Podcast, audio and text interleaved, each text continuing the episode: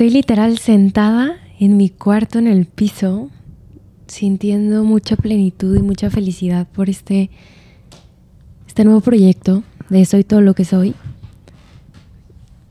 Mm, primero que nada quiero invitarlos a abrir su corazón, a, a quitarse ese personaje, ¿no? De que llevamos todos. Y y a escuchar estos episodios y este podcast de verdad desde el corazón y con empatía. Porque para mí no fue fácil abrirme y no fue fácil tocar estos temas. Em, realmente fue como un proceso de, introspección y de ponerme vulnerable enfrente a la cámara y enfrente a ustedes. Y no fue fácil. Eh, yo pasé por un proceso muy, muy, muy fuerte desde hace dos años. He estado yendo a terapia, he estado trabajando y trabajándome y aún así sigue siendo difícil para mí.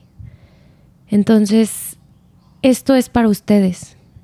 Esto es para que podamos conectar desde otro lugar, para que esta comunidad crezca, pero crezca desde un lugar consciente y de amor, donde entendamos que todos tenemos problemas, todos sentimos dolor también.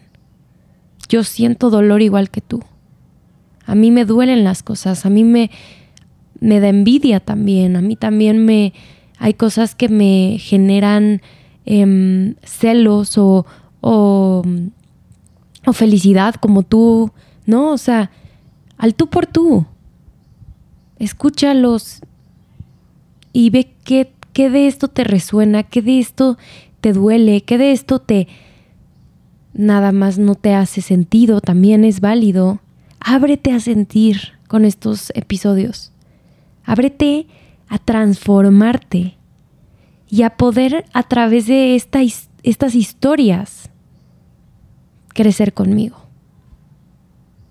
Y te invito a hacer todo lo que eres y a abrirte y te agradezco por ser parte de esta comunidad.